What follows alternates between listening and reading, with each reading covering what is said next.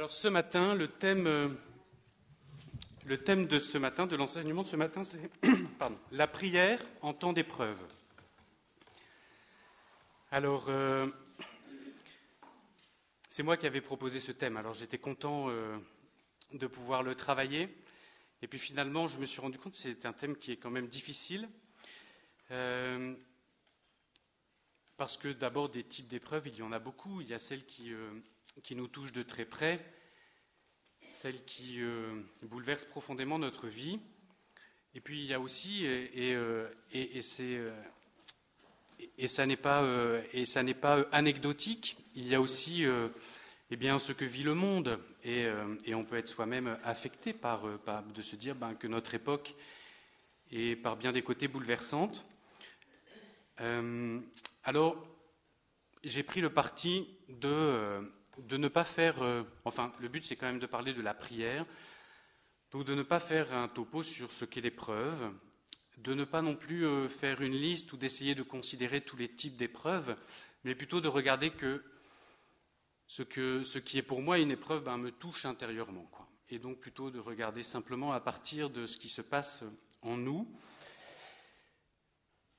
Un autre point qui me semble important de vous dire, c'est que hum, j'ai plutôt décidé de partir de ma propre expérience et, euh, donc de ne pas faire non plus un enseignement qui soit exhaustif sur la prière en temps d'épreuve, parce que ce serait bien prétentieux de ma part. Et puis, euh, une fois de plus, qu'est-ce que ça voudrait dire?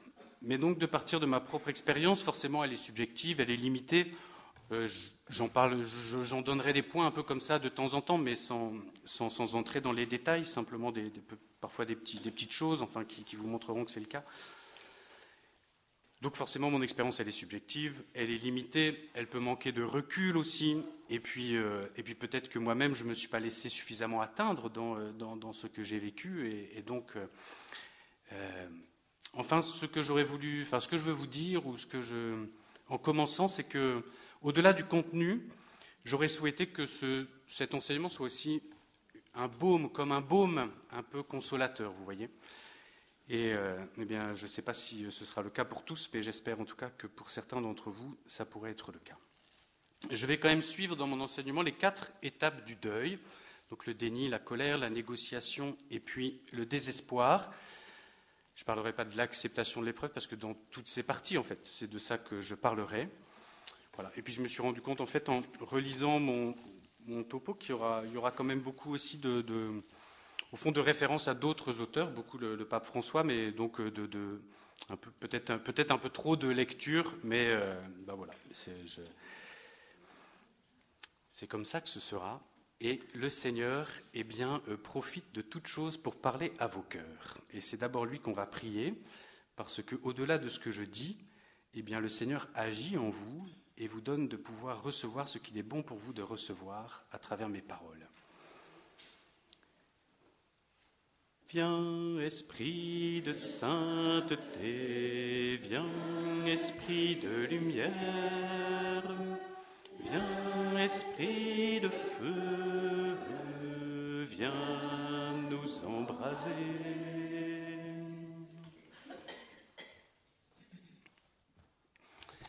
Alors le premier point que je voudrais aborder, c'est celui du déni.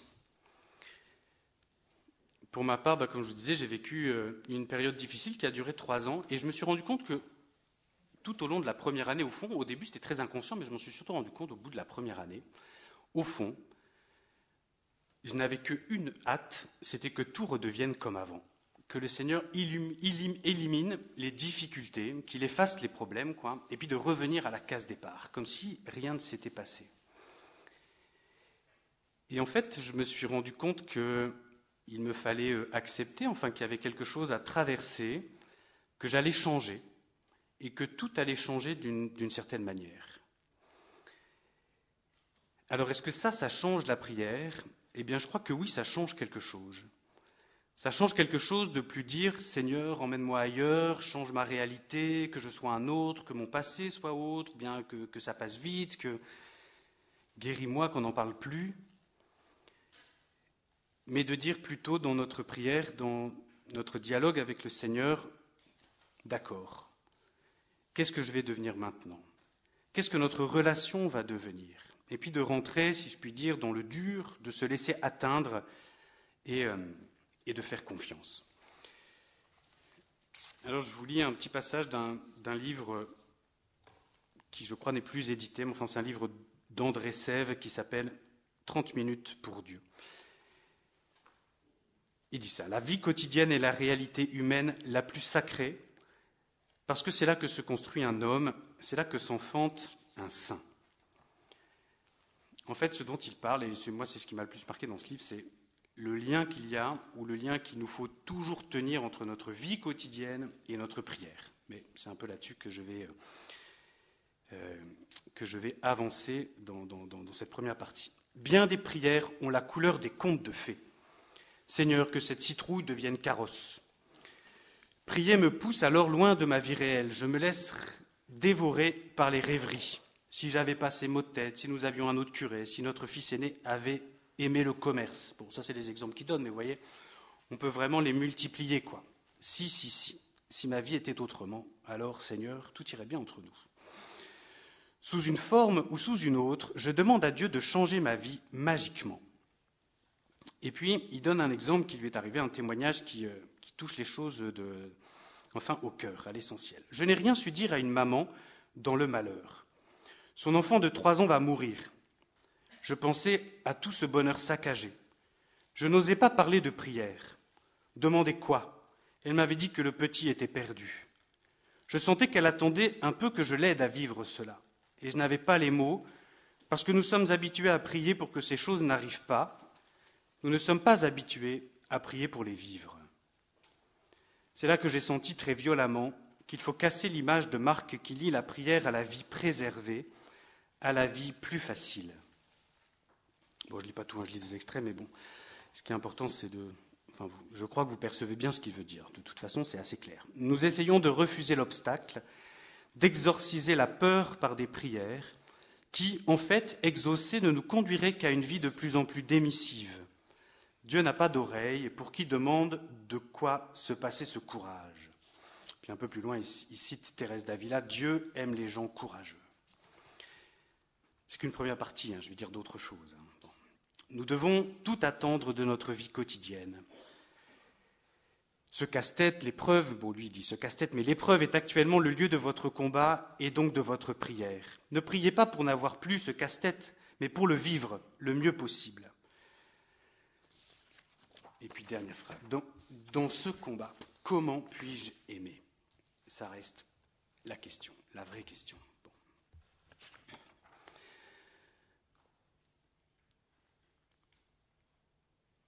Donc vous voyez, un des points qui le soulève, c'est le lien qu'il y a entre la prière et la vie quotidienne. On est encore un petit peu loin là de l'épreuve spécifiquement, mais je vais y revenir. Mais je souligne quand même ce point, parce que souvent durer dans la prière est difficile, parce que la prière, elle est son véritable lien avec le reste de notre vie. Le curé d'Ars disait Que de fois nous venons à l'Église sans savoir ce que nous venons faire et ce que nous voulons demander. Et pourtant, quand on va chez quelqu'un, on sait bien pourquoi on y va. Il y en a qui ont l'air de dire au bon Dieu Je m'en vais vous dire deux mots pour me débarrasser de vous. En fait, ça touche à la manière, à notre relation avec Dieu et à la manière dont elle va se nourrir euh, de, tout ce qui fait notre vie. Alors c'est vrai que l'épreuve, elle est, euh, elle est un peu à double tranchant, c'est-à-dire qu'elle peut, euh, dans l'épreuve parfois, on se dit ben je n'arrive plus à prier.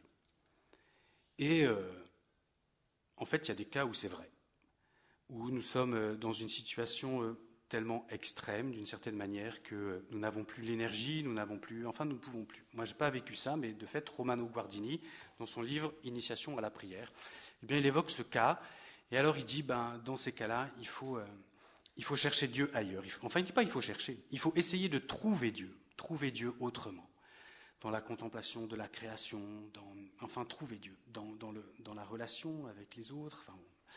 Mais il me semble que ce cas reste assez... Euh, marginal. Souvent, plus souvent en tout cas, on se laisse plutôt prendre par le désespoir, on renonce. Et donc on se dit, ben voilà, je ne vais pas prier parce que, ou je ne peux plus prier parce que, mais en fait, c'est pas tant que on ne le peut pas que nous avons laissé une résistance, un couvercle se mettre au-dessus euh, de notre désir et de notre pouvoir, et, euh, nous nous laissons guider par le désespoir, alors j'y reviendrai euh, plus tard. Mais en tout cas, Dieu ne nous abandonne pas, il vient nous chercher.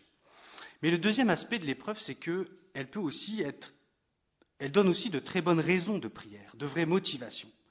Comme Job, par exemple, dans la Bible, qui passe des heures à invectiver le bon Dieu. Ou comme le psalmiste, ça crie en nous. Et ce cri, il peut facilement devenir prière. Qu'il soit le cri de la douleur, ou peut-être plus encore le cri de l'impuissance. Je ne sais plus qui dit ça, mais on commence à vraiment prier que quand on commence à fréquenter l'impossible. En tout cas, je sais que pour moi, ça a été quelque chose de très fort, de, l'impuissance, de dire, il n'y a plus que toi, Seigneur. Et je crois vraiment que l'épreuve peut, être ce, ce moteur-là. Une fois de plus, comme je l'ai dit, elle n'est pas que ça. Mais dans l'épreuve, il y a aussi quelque chose. J'ai vraiment quelque chose à apporter à Dieu, à apporter à Dieu.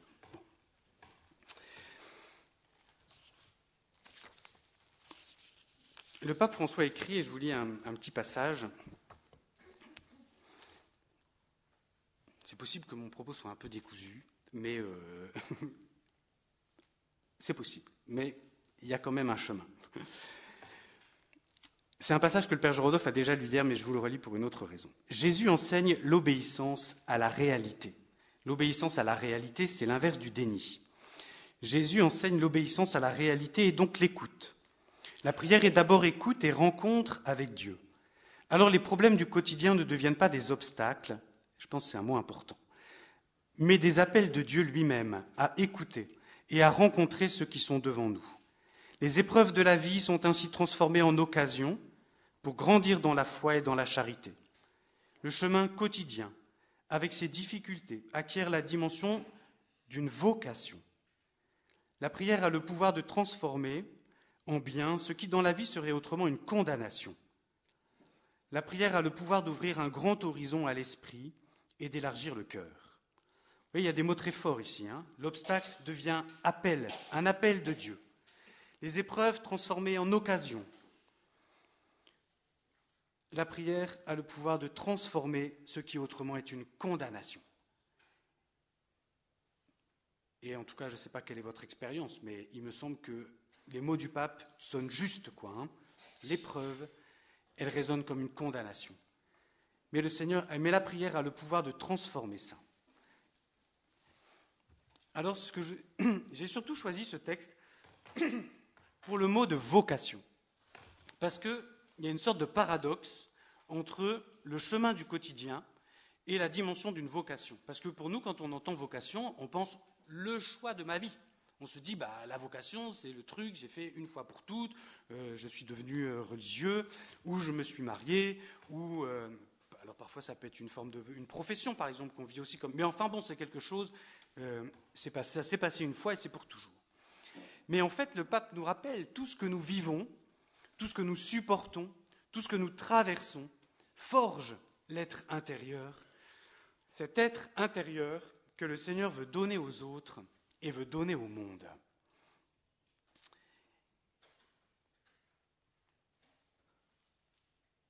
Je vais continuer un peu avec ça. Et puis le pape évoque le combat de Jacob. Vous connaissez peut-être ce passage de la Bible. Jacob lutte.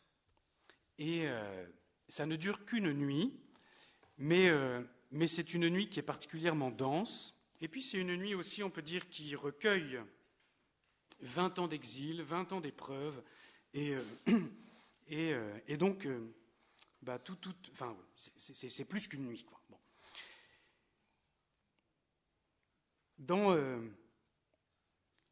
Dans ce passage, il y a quelque chose d'ambigu. Dans ce, je ne vais pas le lire avec vous, vous pouvez le relire si vous voulez, c'est Genèse chapitre 32. dans, dans ce passage, il y a quelque chose d'ambigu parce que parce qu'en fait, on ne sait pas bien avec qui lutte Jacob. Et en fait, c'est fait exprès, bien sûr.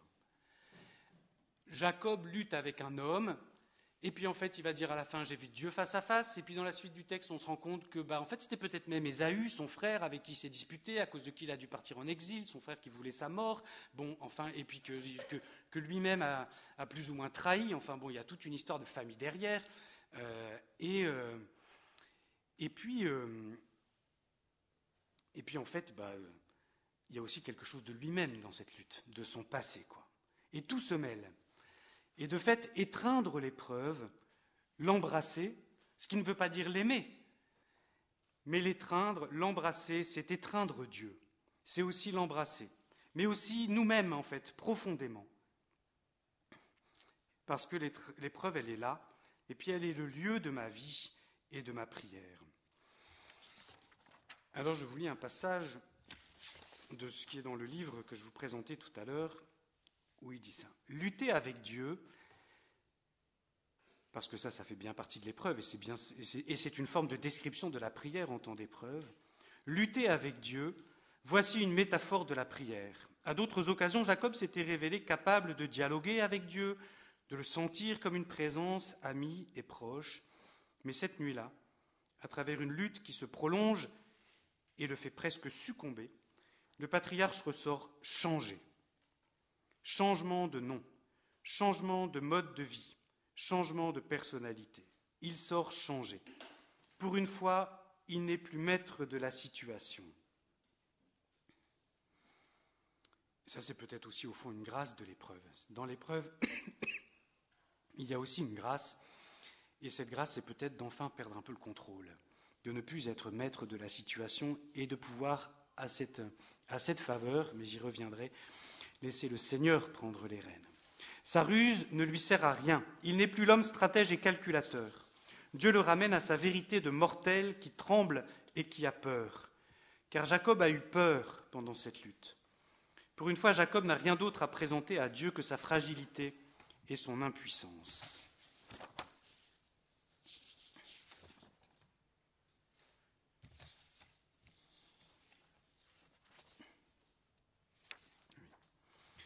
Nous avons tous rendez-vous dans la nuit avec Dieu, dans la nuit de notre vie, dans les si nombreuses nuits de notre vie, dans les, moments obscurs, dans les moments de péché, dans les moments où nous sommes désorientés. Là, il y a toujours un rendez-vous avec Dieu, toujours.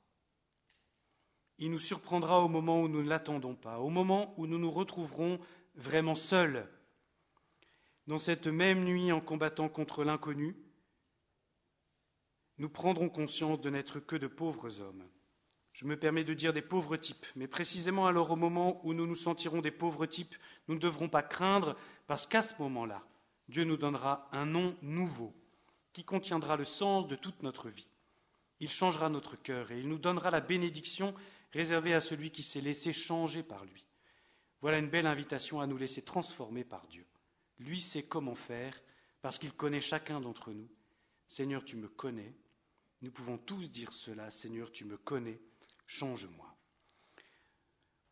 Accepter le changement, accueillir le changement, accepter que cette épreuve, c'est ma vie, et elle va changer ma vie. Mais vous voyez, il évoque aussi la solitude, il évoque aussi l'inconnu, il évoque la peur, enfin toutes ces choses qui nécessairement sont liées aussi à l'épreuve. Si quelqu'un voulait bien m'apporter un verre d'eau, ça me, ça, me, il doit y avoir de l'eau derrière. Ou, ouais, merci Christophe. Christophe est parti. Merci. Voilà. J'ai voulu insister sur euh, l'épreuve, vous voyez, comme étreinte, c'est-à-dire nous l'étreindre, cette lutte qui est prière aussi parce qu'elle est relation à Dieu, qui cherche une, une lutte qui cherche l'amour. Qu'est-ce que ton amour si je vis tout cela? Bon, on va y revenir aussi mais elle est aussi un lieu de changement et un lieu de rencontre de Dieu, comme tournant dans notre vie. Elle n'est pas à voir comme une parenthèse, juste un obstacle qui obstrue le chemin de notre vie. L'épreuve aussi est pleinement notre vie. Alors je voudrais lire encore quelques extraits, puis après je lirai un peu moins parce que pas exagérer non plus. Merci beaucoup mon frère. mais c'est un passage que j'aime beaucoup parce que ça parle de Moïse et du rapport de Moïse à son peuple. Mais on peut entendre aussi le peuple comme ce qui fait notre vie. Vous voyez? Et euh, Voilà, je, vais commenter après. Chargé par Dieu, donc c'est Moïse, de transmettre la loi à son peuple, fondateur du culte divin, médiateur des mystères les plus élevés, top du top, il ne cesse pas pour autant d'entretenir des liens étroits de solidarité avec son peuple, en particulier à l'heure de la tentation et du péché. Il reste toujours attaché à son peuple. Moïse n'a jamais perdu la mémoire de son peuple. Moïse ne renie pas Dieu, mais il ne renie pas non plus son peuple. Il est cohérent avec son sang. Et dans l'épreuve, souvent, c'est notre sang que nous présentons à Dieu. Et nous voulons rester en lien avec lui, mais il y a quelque chose de nous qui ne se renie pas non plus. Seigneur, je suis là avec tout ce qui fait ma vie, avec mon sang, et je ne le renie pas. Et ça crie, et ça souffre, et c'est douloureux. Et Seigneur, je ne le renierai pas. Je suis là avec tout ça devant toi. Même dans les moments les plus difficiles, même le jour où le peuple rejette Dieu et le rejette lui-même pour fabriquer un veau d'or, et parfois on a l'impression dans notre vie qu'il y a même des parties de nous-mêmes qui rejettent Dieu et on voudrait les rassembler et on n'y arrive pas. Et Seigneur, je te dis, bah oui, je suis là avec ça. Moïse n'envisage pas de se détourner de son peuple. C'est mon peuple, c'est ton peuple. Il ne renie pas Dieu ni le peuple. J'aime ces passages parce que pour moi, comme je vous le disais, ils évoquent une autre sorte de fuite. Non pas vouloir gommer le réel, considérer l'épreuve comme étrangère, qui ne doit pas me toucher, mais une fuite en Dieu. Je me réfugie en Dieu. Tout va bien. Oh non, mais tout ce qui touche mon corps, mon psychisme, ma famille, mon boulot, ma vie relationnelle, tout, tout ça, c'est rien, je trouve la paix en Dieu. Eh bien, Moïse m'apparaît tout à fait comme le contraire de cela. Enfin, dans ce qu'on dit le pape François, quoi. Il ne se, il ne, il ne se désolidarisera jamais de son peuple. Et dans ce peuple, eh bien moi, je vois comme je vous le disais, notre, mon corps, mon psychisme, mon âme, ma famille, enfin tout ce qui donne corps à ma personne dans ce monde. Et Moïse garde une grande compassion. Moïse, Moïse garde une forme de, de, douceur et de patience envers son peuple. Et il présente ça à Dieu. Son peuple, il est mal commode. Son peuple, il est dur il est un peu comme un membre souffrant qu'on voudrait couper. je ne sais pas si ça vous est déjà arrivé, mais quand on a très mal quelque part, parfois on se dit ce serait plus simple si j'étais amputé. Quoi. Bon, c'est pas vrai. Hein. Mais son peuple, il est comme ça. Mais Moïse ne s'évade pas. La prière n'est pas une fuite, elle n'est pas une évasion. Et pour moi, il y a vraiment une grande leçon de réalisme et qui doit vraiment aussi euh, nous, nous parler, nous enseigner présenter à Dieu ce qui est problématique encore et encore, jusqu'à ce que le Seigneur ouvre un chemin. Alors ensuite, deuxième étape, eh bien la colère. Après le, déni vient la colère. Peut-être la première chose qu'on peut dire et que le pape François rappelle, c'est que la colère peut être aussi une prière. Alors le Père Étienne en a parlé hier dans son homélie, et euh, donc je, j'en parle autrement. Le pape François nous rappelle que la colère peut être une prière. À la page 32 du livre, il dit Je vais même dire quelque chose qui va peut-être vous sembler une hérésie. Souvent, j'ai entendu des gens qui me disaient Vous savez, il m'est arrivé cela et je me suis mis en colère contre Dieu. Tu as eu le courage de te mettre en colère contre Dieu? Oui, je me suis mis en colère. Mais il s'agit d'une forme de prière. Et le pape ajoute, car seul un enfant est capable de se fâcher avec son père et ensuite de le retrouver à nouveau. C'est quelque chose qui vient plusieurs fois dans les écrits du pape François, en tout cas que j'ai croisé à d'autres endroits, cette manière de dire notre colère est une prière. Dieu nous prend au sérieux, quoi. Nous sommes des petits enfants, mais Dieu ne nous infantilise pas. Ce que nous vivons, ce que nous traversons et que nous avons à traverser avec notre liberté d'homme, avec nos ressources humaines, avec notre vie humaine, avec ce que nous sommes, parce qu'on n'a rien d'autre à vivre, c'est notre chemin, eh bien le Seigneur le prend au sérieux. On retrouve dans ces paroles du pape le courage, parce qu'il y a là quelque chose, enfin oui, comme tout à l'heure, bon, parce qu'il y a là quelque chose de vrai, quelque chose de profond, connecté à soi-même, au réel de la vie. Le pape dit, il y a comme une transparence dans cette colère. Job s'est mis en colère contre Dieu, Jonas aussi. Dieu ne les a pas rejetés, mais il leur a répondu. Et à la fin, il n'y a que Job que Dieu qualifie de juste. Il est le seul qui se soit mis en colère. Les autres, ils ont pontifié, ils ont justifié, ils ont, cherché des excuses, des, des, machins, ils ont spiritualisé. Mais à la fin, c'est Job qui a raison. Enfin, Dieu le reprend quand même un petit peu. Mais il ne, il ne le prend pas en défaut sur sa colère, parce que cette colère, elle a été profondément relationnelle, elle a été transparente, elle a été le cri du cœur face à Dieu, comme, le cri d'un enfant aussi face à son père, et c'est important euh, de garder cet état d'esprit que donne, le pape. Il parle d'un enfant face à son père, c'est-à-dire qu'il garde quand même cette relation, qui revendique, qui dit, qui crie, mais qui est dans ce cadre où la relation, la confiance est encore première. Je suis en colère parce que j'attends beaucoup de toi, parce que je me sens impuissant, parce que je souffre, mais c'est bien à toi que je le dis, parce que j'ai confiance en toi, parce que j'attends tout de toi, même si je ne comprends pas le chemin sur lequel tu me mènes.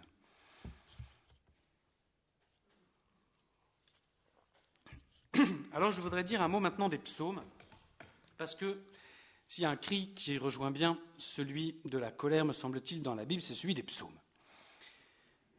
Alors plusieurs petits points généraux, puis après, euh, je, je, mais souvent dans les psaumes, les merveilles de Dieu semblent loin, elles semblent dans le passé, alors que le danger, lui, il est tout proche. Et souvent, le psalmiste, il dit ça au Seigneur. Ah, mais tu as fait ceci, tu as fait cela. Ah oui, ah bah, est-ce que la droite du Très-Haut a changé?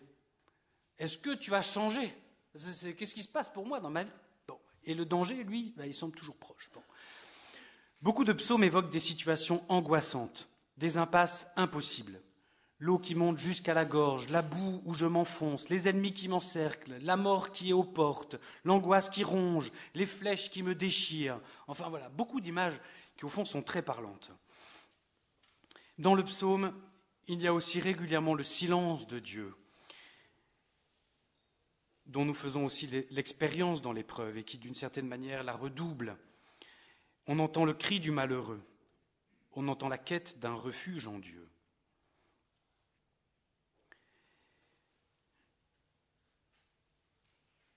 Les psaumes, ils sont un livre de prière qui met des mots sur nos états intérieurs. Et ça, c'est très fort. Ces états que je vis et qui, euh, et qui, et qui j'allais, dire, qui sont douloureux, mais c'est, enfin, qui me font souffrir, enfin, qui m'étreignent, qui sont, euh, ces états, ils existent dans la Bible, ils existent dans la parole de Dieu. Ils sont permis, en fait. voyez? Ces états, mes états, ils sont portés par une prière, une prière qui vient de loin, qui inscrit mon épreuve dans l'épreuve d'un peuple nombreux, qui l'a vécu aussi, qui l'a traversé. Mon épreuve rejoint ce témoignage de toute l'humanité devant Dieu. Ça ne la relativise pas, mais cela me dit, elle a une place. Elle a une place dans l'histoire des hommes, elle a une place dans l'histoire des hommes avec Dieu. Dieu a déjà vu ça, il n'est pas débordé, il existe un chemin. Le pape François dit les, les psaumes, ils portent les, cicatrices de l'existence. J'aime bien cette citation. Je vais pas, euh, enfin je vais encore continuer à parler des psaumes, mais je ne vais pas beaucoup euh, vous donner de références. Je peux vous lire éventuellement un, moi qui m'a beaucoup, euh, beaucoup accompagné. Euh, mais, il y en a beaucoup. Je vous donnerai quelques numéros si vous voulez, mais c'est vraiment pas exhaustif. Mais moi, c'est le psaume 68 qui m'a beaucoup parlé. J'enfonce dans la vase du gouffre, rien qui me retienne. Je descends dans l'abîme des eaux, le flot m'engloutit. Je m'épuise à crier, ma gorge brûle, mes yeux se sont usés d'attendre mon Dieu. Plus abondant que les cheveux de ma tête, ceux qui m'en veulent sans raison. Il y a souvent les ennemis dans les psaumes. Alors on peut se dire, parfois nous avons des ennemis extérieurs qui nous éprouvent beaucoup. Et puis souvent aussi, c'est à l'intérieur qu'on a des ennemis, en fait. Ça peut être l'angoisse, ça peut être aussi ben, euh, le péché, ça peut être. Enfin bon, ces ennemis, il faut pas. Enfin oui, on peut, on peut leur donner bien des visages. Plus abondants que les cheveux de ma tête, ceux qui m'en veulent sans raison. Ils sont nombreux, mes détracteurs, à me haïr injustement. Moi qui n'ai rien volé, que devrais-je rendre? Et moi, je te prie, Seigneur, c'est l'heure de ta grâce. Dans ton grand amour, Dieu, réponds-moi. Par ta vérité, sauve-moi. Tire-moi de la boue, sinon je m'enfonce. Que j'échappe à ceux qui me haïssent, à l'abîme des eaux. Que les flots ne me submergent pas. Que le gouffre ne m'avale. Que la gueule du puits ne se ferme pas sur moi. Etc. Etc. Ça, c'est le 68, mais il y a le 37, le 87, le 56, le 38, le 76, le 22. Enfin bon. Si vous ne savez pas, vous regardez à l'office des lectures, enfin à l'office euh, dont vous regardez sur AELF, prière des heures, vous prenez n'importe quel vendredi. Le vendredi, on accompagne le Christ dans sa passion, et souvent ce sont des psaumes comme ça qui sont les psaumes de l'épreuve. Et puis vous voyez le jeu du psalmiste, il devient mon jeu. Et comme écrit Paul, Beauchamp dans son livre sur les psaumes, le cri de la solitude n'est plus solitaire. Le cri de la solitude n'est plus solitaire. Et je crois que c'est vraiment une des grandes vertus, en tout cas que moi j'ai expérimenté, une des grandes vertus du psaume. C'est vraiment loin d'être anodin, parce que l'une des grandes souffrances de la difficulté et de l'épreuve, c'est qu'elles nous isolent, elles nous font mordre la solitude, ou elles nous font être mordus par la solitude. Parce qu'au fond, ben, Personne ne peut comprendre ce que nous vivons. Mais, mais voilà qu'en priant cette prière du psaume, en mettant notre jeu dans le jeu du psalmiste, eh bien nous ne sommes plus seuls. Nous rejoignons tout un peuple, nous rejoignons sa voix. En fait même, je crois que je le redirai un peu après, mais nous rejoignons le Christ qui prie ces psaumes et qui nous porte. Les psaumes parlent de cette solitude, de cet enfermement, mais aussi nous aident à garder le lien fondamental avec Dieu. Ils introduisent un tiers, en fait, qui est le psaume, qui est le psalmiste, qui est le cri d'un peuple, et qui nous désenclave. Par ailleurs, les psaumes ne s'arrêtent pas à la description de l'angoisse, des dangers, des amertumes, ils offrent aussi un chemin. Dans les psaumes, la supplication est chaque fois différente, et de même différente est la réponse reçue. Ils offrent une espérance, ils offrent une consolation. Ça, c'est quand même beau aussi de voir ça, qu'ils ouvrent un chemin et une espérance. Alors le pape François a prononcé deux catéchèses sur les psaumes, que je vais, un peu parcourir comme ça, ou vous redire des choses qui sont dans, ces catéchèses, vous pourrez les relire dans le livre. Elles ont, ce titre-là. Il redit que comme livre de prière, il communique un savoir prier. Nous apprenons le langage de la prière. On sait que ce sont les mots de la parole de Dieu, on n'est pas toujours sûr de la manière dont on peut s'adresser à Dieu. Et particulièrement, eh ben, quand nous traversons la colère. Est-ce que je suis ingrat? Est-ce que si je dis ça, c'est trop? Est-ce que je suis dans la plainte? Est-ce que je suis trop négatif? Est-ce que... Mais là, c'est la parole de Dieu. La parole de Dieu lui-même pour nous enseigner comment l'invoquer dans la douleur. Le pape relève aussi, dans les psaumes, nous trouvons tous les sentiments humains, les joies, les douleurs, les doutes, les espoirs, les amertumes, qui colore notre vie. Bon, j'en ai déjà un peu parlé, mais vous voyez, c'est mettre des mots. Et parfois, c'est, parfois, c'est extrêmement surprenant, quoi. En tout cas, pour ma part, à de nombreuses reprises, j'ai fait cette. Moi, comme prêtre, eh bien, je, prie l'office, comme, comme, comme, tous les prêtres, comme tous les moines, tout ça. Quoi. Et donc, euh, les psaumes, ils me sont imposés par la prière de l'Église. Et parfois, vraiment, quelle surprise de dire, mais.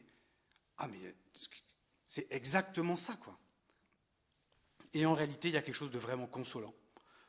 De lire ce qui, ce qui se passe en moi, de le voir écrit, avec les mots qui en plus sont les mots de Dieu, des mots sûrs, des mots de vie aussi, parce que si c'est la parole de Dieu, c'est qu'il y a une vie.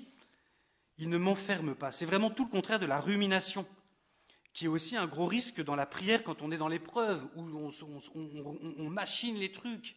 Et euh, on rumine, voilà, on tourne, on boucle, on est enfermé dans notre colère, dans, dans nos pensées, quoi, dans notre incompréhension. Et puis en fait, ça renforce notre solitude. Les mots des psaumes, qui mettent les mots pourtant sur, sur notre douleur et notre épreuve, eh ben, ils sont des mots de vie qui nous ouvrent. Des mots d'une expérience qui s'enracine très loin, en amont de nous-mêmes, dans l'histoire de la famille humaine, des mots solidaires qui tiennent la main. Alors le pape François souligne aussi la dimension incarnée qui prend le réel à bras le corps. Dans ce livre, nous ne rencontrons pas des personnes éthérées, abstraites, des gens qui confondent la prière avec une expérience esthétique ou aliénante. Les psaumes sont des invocations souvent dramatiques qui jaillissent du vif de l'existence. Dans les psaumes, nous entendons la voix de priants en chair et en os, dont la vie, comme celle de tout le monde, est pleine de problèmes, de difficultés, d'incertitudes. Et le psalmiste se présente devant Dieu tel qu'il est, sans façade, sans se donner la peine de jouer un rôle ou se contorsionner pour présenter à Dieu autre chose que ce qu'est réellement l'état de son cœur. Et pour moi, c'est très important parce que ça dit aussi qu'on peut se présenter devant Dieu dans la prière sans honte, alors des, une des expériences aussi de l'épreuve, c'est qu'elle provoque la honte. Parce qu'on ne sait pas. Et, enfin, je ne sais pas, en tout cas pour moi, une fois de plus, mais à la réponse, bah, euh, ça va, c'est pas toujours facile de dire, bah non, ça va pas. parce que d'abord, bah, tout autour de nous, il y a cette forme d'injonction au bonheur. Bon, peut-être qu'aussi dans le ça il n'y a pas beaucoup d'écoute pour entendre autre chose que ça va. Ça arrive aussi quand même. Il faut bien le dire. Mais, mais en fait, parce qu'aussi, avec l'épreuve, il y a une forme de honte. Pourquoi je. Pourquoi, alors, une fois de plus, je parle de manière générale, mais, mais en fait, pourquoi j'arrive pas à m'en sortir? Pourquoi je ne suis pas heureux? Pourquoi je. Enfin bon.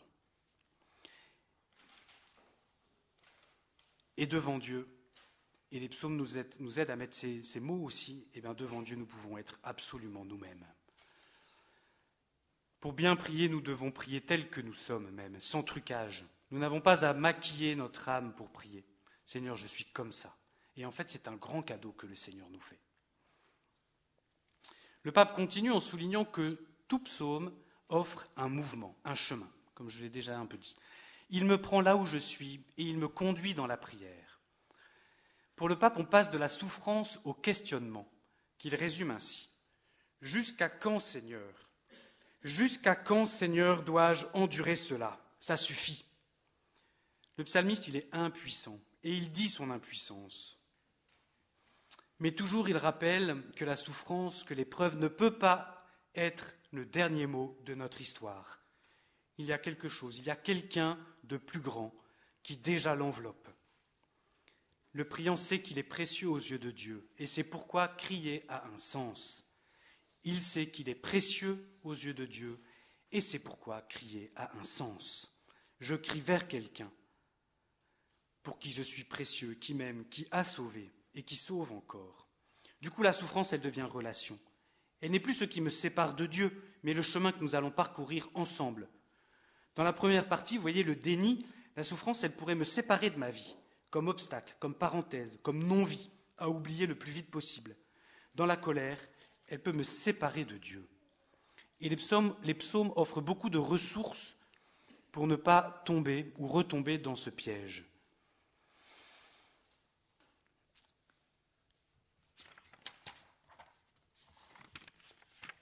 Alors le pape exprime cela à partir de l'unicité des larmes. Il écrit Même la douleur que nous subissons même, les douleurs pardon, que nous subissons ne peuvent être seulement des cas particuliers d'une loi universelle. Vous voyez, tout le monde souffre, tout le monde, euh, tout le monde meurt, enfin bon. Ça, c'est aussi une forme de fuite, dans l'universalisation. Et je trouve cette expression très forte parce qu'elle parle de banalisation, de fatalisme, de statistique, qui soustrait à la dimension relationnelle, parce qu'il soustrait à la dimension personnelle. Et de fait, le pape ajoute, ce sont toujours mes larmes Pensez à cela, dit-il. Les larmes ne sont pas universelles, ce sont mes larmes, celles que personne n'a jamais versées avant moi. C'est ma vie, mon histoire, unique, éternelle, infiniment précieuse aux yeux de Dieu.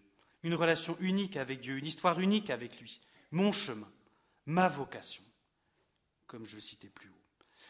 Non pas au sens où l'épreuve serait une vocation, mais au sens où l'unicité de ma vie dans le monde, dans l'Église, pour l'humanité tout entière, elle se tisse avec cette épreuve et le Seigneur entend. C'est aussi un refrain des psaumes. Un pauvre crie, le Seigneur entend. Parfois, dit le pape, dans la prière, il suffit de le savoir. Le pape ajoute, les problèmes ne sont pas toujours résolus. Celui qui prie n'est pas naïf, il sait que beaucoup de questions de la vie ici-bas restent sans solution, sans issue. La souffrance nous accompagnera et une fois que nous aurons, gagné une bataille, d'autres nous attendront. Mais si nous sommes écoutés, tout devient supportable. Peut-être votre expérience est-elle différente, mais pour ma part, je me suis rendu compte que ce qui était pour moi le plus nécessaire, ce n'était pas d'être compris, ce n'était pas qu'on cherche ensemble des solutions, ce n'était pas qu'on m'offre des pistes pour trouver un sens, une justification, mais que mon besoin le plus profond, c'était d'être écouté, d'être entendu, qu'il y ait une place aussi en l'autre pour entendre, une place pour mon épreuve en lui. Un des aspects terribles de l'épreuve, c'est qu'elle nous isole, comme je le disais déjà, elle nous enferme, et elle nous enferme dans de l'incompréhensible, parfois dans de la culpabilité, dans de la honte, dans de la peur, du désarroi. Elle nous sépare complètement des autres. Mais être écouté, être entendu, être reconnu dans ce que je traverse, être accepté avec ce fardeau encombrant, toucher que mon épreuve ne m'exclut pas, mais que je peux trouver en toi une place qui m'écoute, qui est en lien avec moi, qui me connecte encore au vivant. cette écoute que le psaume aussi nous rappelle. Le Seigneur entend. Le pape cite ce verset du psaume 56, Toi qui comptes, toi qui comptes mes pas vagabonds, recueille en tes outres mes larmes, cela n'est-il pas dans ton livre? Recueille en tes outres mes larmes, qu'elles ne soient pas perdues, qu'elles ne demeurent pas inconnues, qu'elles aient un sens quelque part.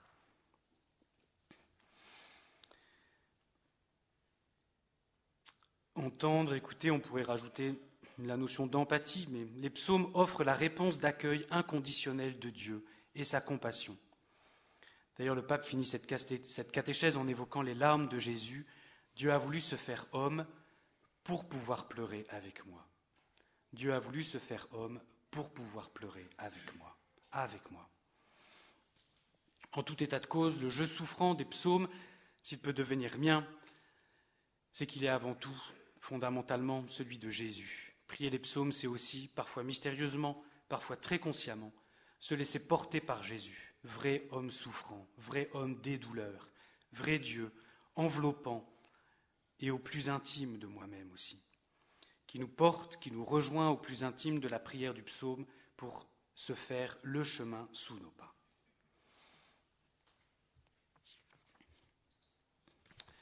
C'est catastrophique comme le temps passe vite.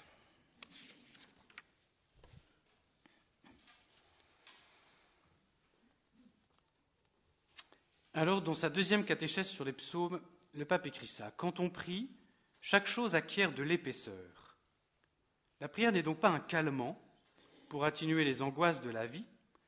Une prière de ce genre, en tout cas, n'est certainement pas chrétienne. Au contraire, la prière rend chacun de nous responsable. Évidemment, elle ne nous rend pas responsables de l'épreuve que nous traversons, mais nous rend responsables de la manière dont nous l'accueillons, l'acceptons comme une, comme une étape de notre vraie vie. La prière, elle détord, du verbe détordre qui n'existe pas, la prière détord, elle redresse la tentation de victimisation, qui est vraiment un autre piège de l'épreuve. Vous voyez, s'installer dans le statut de victime, oublier que l'amour est toujours possible, oublier que la plus grande des n'exclut pas nécessairement la, prière, la présence aussi d'une joie, d'une joie liée à l'espérance, à l'espérance du salut, à l'espérance d'être consolé, à l'espérance de connaître un jour le sens de tout cela. C'est l'un des, pour moi, c'est le sommet, mais en tout cas c'est l'un des aspects très importants de euh, l'encyclique de Benoît XVI sur l'espérance, Pessalvi, où il parle euh, du jugement dernier, en le présentant vraiment comme un moment de grande joie, où le Seigneur va nous montrer exactement le sens de notre vie, tout ce qui s'est passé et, pourquoi, et comment ça a apporté du fruit, et comment c'était relié à, un tel, à tel autre, à telle chose, enfin, et, le pape présente ça vraiment comme enfin comme un, moment d'exultation. Nos larmes ont un sens quelque part. Et vous voyez, ben, une espérance est possible parce qu'un jour nous comprendrons, un jour nous verrons. Cette responsabilisation, elle n'est pas une injonction qui dit arrête de te plaindre, maintenant prends-toi en main. Ça, c'est vraiment n'importe quoi. Elle dit, elle est une libération.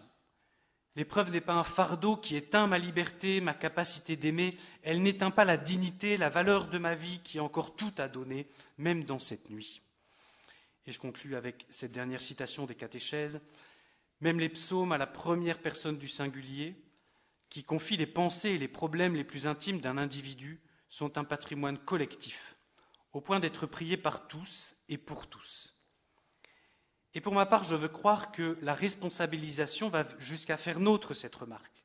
Vous entendez, hein, le pape dit, ben voilà, il y a un psalmiste qui dit je, et en fait c'est tellement profond que ben, ça nous rejoint tous. Mais moi aussi je dis je dans ma prière quand je souffre.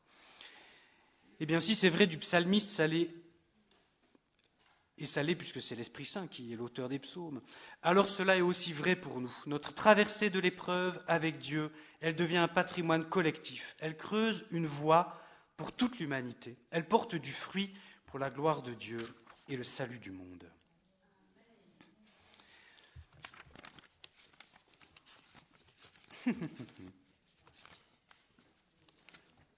Alors, c'est là qu'il faut choisir.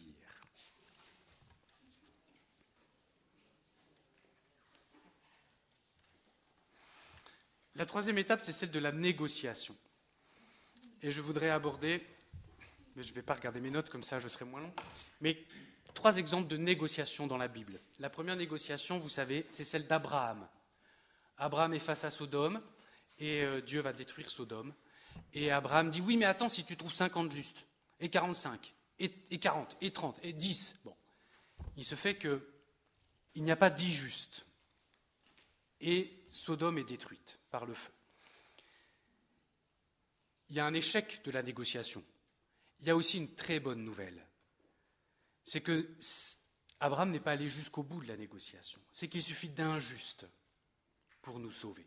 Et ce juste, c'est Jésus. Et ce juste est venu. Et ce juste nous a sauvés. Et il a porté toutes nos souffrances. Et il a porté toutes nos douleurs. Mes souffrances, elles sont contenues. Elles sont quelque part. Elles ont été reprises. Elles ne volent pas comme ça en l'air, sans sens, sans direction, sans exutoire, sans reconnaissance ou même sans amour. Il y a un déjà fait, un résultat, on pourrait dire. Bon, mais c'est, c'est un terme qui est mal raboté, mais qui renvoie à cette question angoissante qu'est-ce qui va advenir? Qu'est-ce que je vais devenir? Où est-ce que tout ça nous mène? Tout ça n'est pas suspendu en l'air.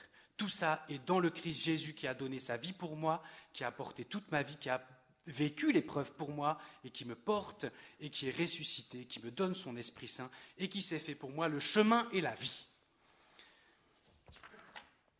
Alors il y en a un deuxième, c'est Moïse.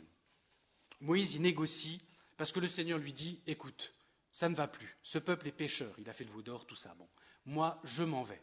Et puis viens avec moi et je vais te faire un autre peuple. Et Moïse, dit, on a entendu le pape tout à l'heure, ça ne va pas marcher comme ça. On ne va pas aller vivre une autre vie ailleurs en faisant, ou à côté. C'est cette vie-là qu'on va vivre. Et c'est avec ce peuple-là que tu vas rester. Et il négocie avec Dieu. Alors je vous le dis avec mes mots, hein, mais c'est chapitre 32 à 34 de l'Exode, c'est magnifique. Et il va chercher dans le cœur de Dieu quelque chose qu'il ne connaissait pas et que Dieu n'avait jamais dit. Il y a dans la pugnacité de Moïse, dans le fait qu'il se présente devant Dieu avec cette responsabilité, pour reprendre un mot que j'ai déjà évoqué, qui fait que Dieu va lui révéler quelque chose de plus grand. Ah, tu es prêt à ça Eh bien, regarde, mon cœur est bien plus grand que ce que tu pensais. Et Dieu lui dit, je suis un Dieu de tendresse et de pitié, lent à la colère et plein d'amour, et je vais rester avec mon peuple. C'est la première fois qu'on entend cette parole dans la Bible, et elle sera reprise de nombreuses fois, en particulier dans les psaumes. La troisième, le troisième cas de négociation que je voulais évoquer, c'est celui de la syrophénicienne. Cette femme vient voir Jésus et elle lui dit bah, Ma fille, elle a un démon, il faut que tu t'en occupes. Et Jésus lui dit Pas du tout. Moi, je suis venu pour les enfants d'Israël et euh, écoute, euh, voilà. non. Et elle lui dit Ah oui, mais si on regardait les choses autrement, peut-être que simplement les miettes qui tombent suffiront. Continue à manger avec les enfants d'Israël, moi je me contenterai des miettes. Et Jésus change d'avis. C'est incroyable. Jésus change d'avis. Devant la foi de cette femme, devant l'audace de cette femme, Jésus lui dit Bah oui, va, ta fille va bien. Vous voyez le courage de l'audace, le courage de la foi. Nous pouvons aller chercher Jésus. Jésus nous aime et Jésus nous exauce. Et bon, j'aurais voulu vous lire un passage du pape François. Il est à la page 195 de son livre quand vous l'aurez, si vous l'avez, vous pourrez relire, de cet homme qui passe sa nuit à prier accroché aux grilles de l'église pour que sa fille guérisse, et sa fille guérit.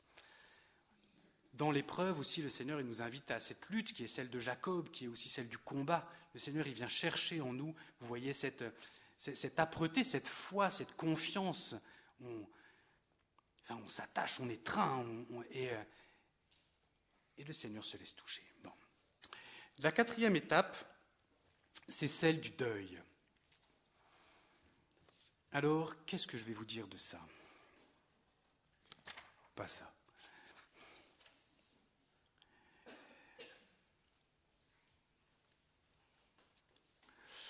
D'abord, peut-être je vais vous lire ça. C'est une parole de Sainte Marguerite Marie. Apprenez-moi ce que vous voulez que je vous dise, demande Marguerite Marie à Jésus. Question intéressante, dont la réponse aussi nous intéresse. Marguerite Marie demande à Jésus, apprenez-moi ce que vous voulez que je vous dise. Réponse de Jésus, rien. Sinon ces paroles. Mon Dieu, mon unique et mon tout, vous êtes tout pour moi, et je suis toute pour vous. Elles te garderont de toutes sortes de tentations et suppléeront à tous les actes que tu voudrais faire, et te serviront de préparation en tes actions. Cette parole, elle parle de sommet de la vie spirituelle. Mon unique et mon tout, vous êtes tout pour moi et je suis toute pour vous. Mais paradoxalement, elles rejoignent aussi, souvent, parfois, souvent, les seuls mots qu'on est capable de bredouiller quand on est vraiment au fond du trou. Seigneur, mon unique et mon tout. Quand tout s'est effondré, quand tout s'effondre, quand plus rien n'est sûr, quand, quand, on, quand on ne sait plus sur quoi s'appuyer, il ne reste plus que cette parole. Je ne sais pas si vous avez fait cette expérience, mais en tout cas, eh bien, euh, en tout cas, moi, je l'ai faite. Dieu, mon unique et mon tout. Il n'y a plus que toi, Seigneur. Parfois, on passe comme ça des heures à ne répéter que le nom de Jésus. Il n'y a plus que toi. Tu es le roc. Et en toi, j'ai ma confiance. En toi seul, j'ai mis ma confiance. Et, et, dans cette pauvreté, dans cette impuissance totale, qui n'est euh, certainement pas euh, comment on pourrait dire, les, sommets de la vie mystique de Sainte Marguerite Marie, loin s'en faut, eh bien pourtant quelque chose se rejoint. Et ça dit quelque chose de l'épreuve, et ça dit quelque chose de pourquoi le Seigneur, aussi parfois que nous la. Enfin, pas parfois, parce qu'il le permet pour tous les hommes, mais au fond, la place que le Seigneur aussi donne à l'épreuve dans, notre cheminement spirituel, c'est qu'en fait, ben, il se fait qu'au fond de l'épreuve, on rejoint certains sommets. Seigneur, je n'ai plus que toi. Seigneur, il n'y a que toi sur lequel je puisse m'appuyer. Dieu, mon unique et mon tout. Tout le reste semblant s'effondrer. Il ne reste plus que ce face à face, où l'on trouve la vie dans la mort, la douceur dans l'amertume et Dieu dans le néant. C'est une autre parole de Sainte Marguerite Marie. Alors, il y a aussi une image que je voudrais vous donner qui est celle de l'escalier. Sainte Marguerite Marie utilise cette image. Elle dit les humiliations qu'il vous fera trouver. Paf, paf, paf. Ah oui, elle parle des humiliations que Jésus vous fera trouver au-dedans de vous-même. Ces humiliations, bah, c'est l'impuissance, le sentiment d'arriver à rien, d'être trop faible, de ne pas avancer, enfin qui, des nombreuses humiliations qui peuvent accompagner aussi l'épreuve. Elles sont comme autant d'escaliers pour vous faire descendre dans l'abîme de votre néant afin de prendre là son plaisir avec vous. Car le souverain de, nos âmes ne se plaît que dans les âmes anéanties, et pour être tout dans lui, il ne faut plus rien être en soi-même. Donc elle dit, les humiliations, ce sont comme des marges d'escalier qui nous amènent à ce qu'elle elle, appelle l'anéantissement. On pourrait dire l'oubli de soi, on pourrait dire, enfin, il y aurait bien des manières de dire, mais en tout cas, vous voyez où nous, où nous touchons notre pauvreté fondamentale et où finalement il n'y a plus que de la place pour Dieu en nous. Sainte Thérèse, elle parle aussi d'un escalier. Je ne sais pas si euh, vous connaissez ça, mais elle parle à, euh, je crois que c'est une, enfin je sais plus à qui, mais à une autre religieuse. Vous ressemblez à un petit enfant qui veut monter un escalier. Alors l'enfant lève son pied dans l'espoir de franchir quelques marches. Et en réalité, il n'arrive même pas à franchir une seule marche. Martin Stephens, que vous connaissez peut-être, qui a écrit un livre qui s'appelle La vie en bleu et qui parle de l'épreuve ou comment vivre l'épreuve et qui est un très beau livre. Dans ce livre, il dit En fait, ouais, c'est moi qui ai le micro et la montre. Oh, mais oui, mais je vais, j'arrive. Et donc Martin Stephens, il dit En fait, accepter l'épreuve, c'est d'accepter qu'on n'arrivera jamais à accepter l'épreuve c'est d'accepter qu'elle soit toujours là pour nous bousculer, pour nous, euh, et, euh, et, et qu'en fait, bah, bah, enfin bon, trois minutes. Et donc elle continue. Si vous avez la foi, sachez qu'en haut de l'escalier, Dieu nous regarde avec amour et qu'il attend. Au début, et quand dans l'épreuve nous touchons le lâcher-prise, l'espérance contre toute espérance, la confiance que malgré tout, ou plutôt dans tout cela, Dieu reste le même qu'il nous aime, qu'il est de notre côté, eh bien nous sommes mystérieusement dans les bras de Dieu, en haut de l'escalier.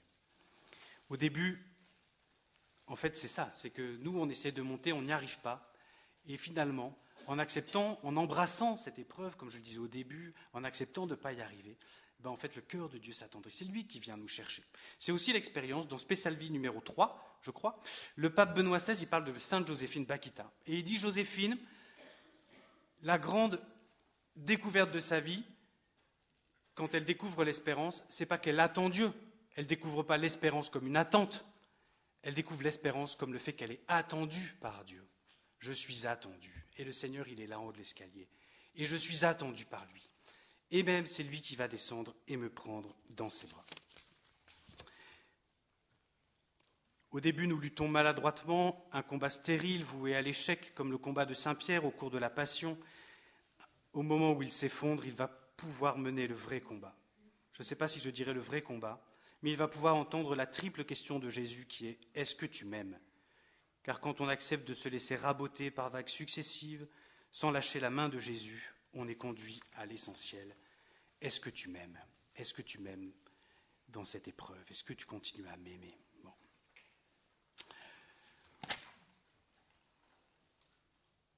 Il me reste trois minutes, tu disais?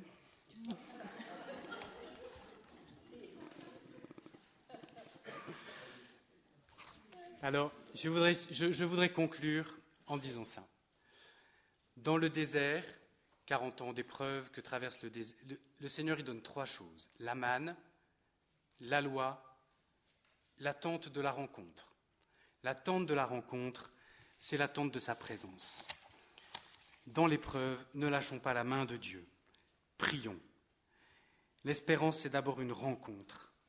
Jésus est là. Quoi qu'il arrive, il est là. Il est mon sauveur. Il m'aime. Il a donné sa vie, toute sa vie, pour tous les hommes et pour moi en particulier, comme il dit ici à Paris-Monial. Ça veut dire que ce qu'il a fait pour tous les hommes, il veut que ça fasse, que, que ça prenne, enfin que ça s'incarne d'une manière toute particulière dans ma vie. Bon. Et il est celui qui sait. Alors priez. Ça, c'est vraiment la première chose, et c'est aussi le conseil d'Ignace de Loyola dans euh, prier pour rencontrer Dieu, rester en lien avec lui. La deuxième chose, la manne, la nourriture.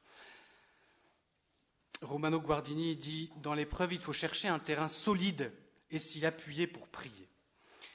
On a besoin de nourriture, on a besoin de se rappeler les merveilles de Dieu, de se rappeler les promesses de Dieu, de se rappeler ce qu'il a fait, de, l'entendre nous parler, en fait, d'être nourri.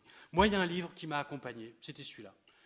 In Sinu Jesu. Je ne sais pas si c'est un bon livre, mais moi, il a parlé.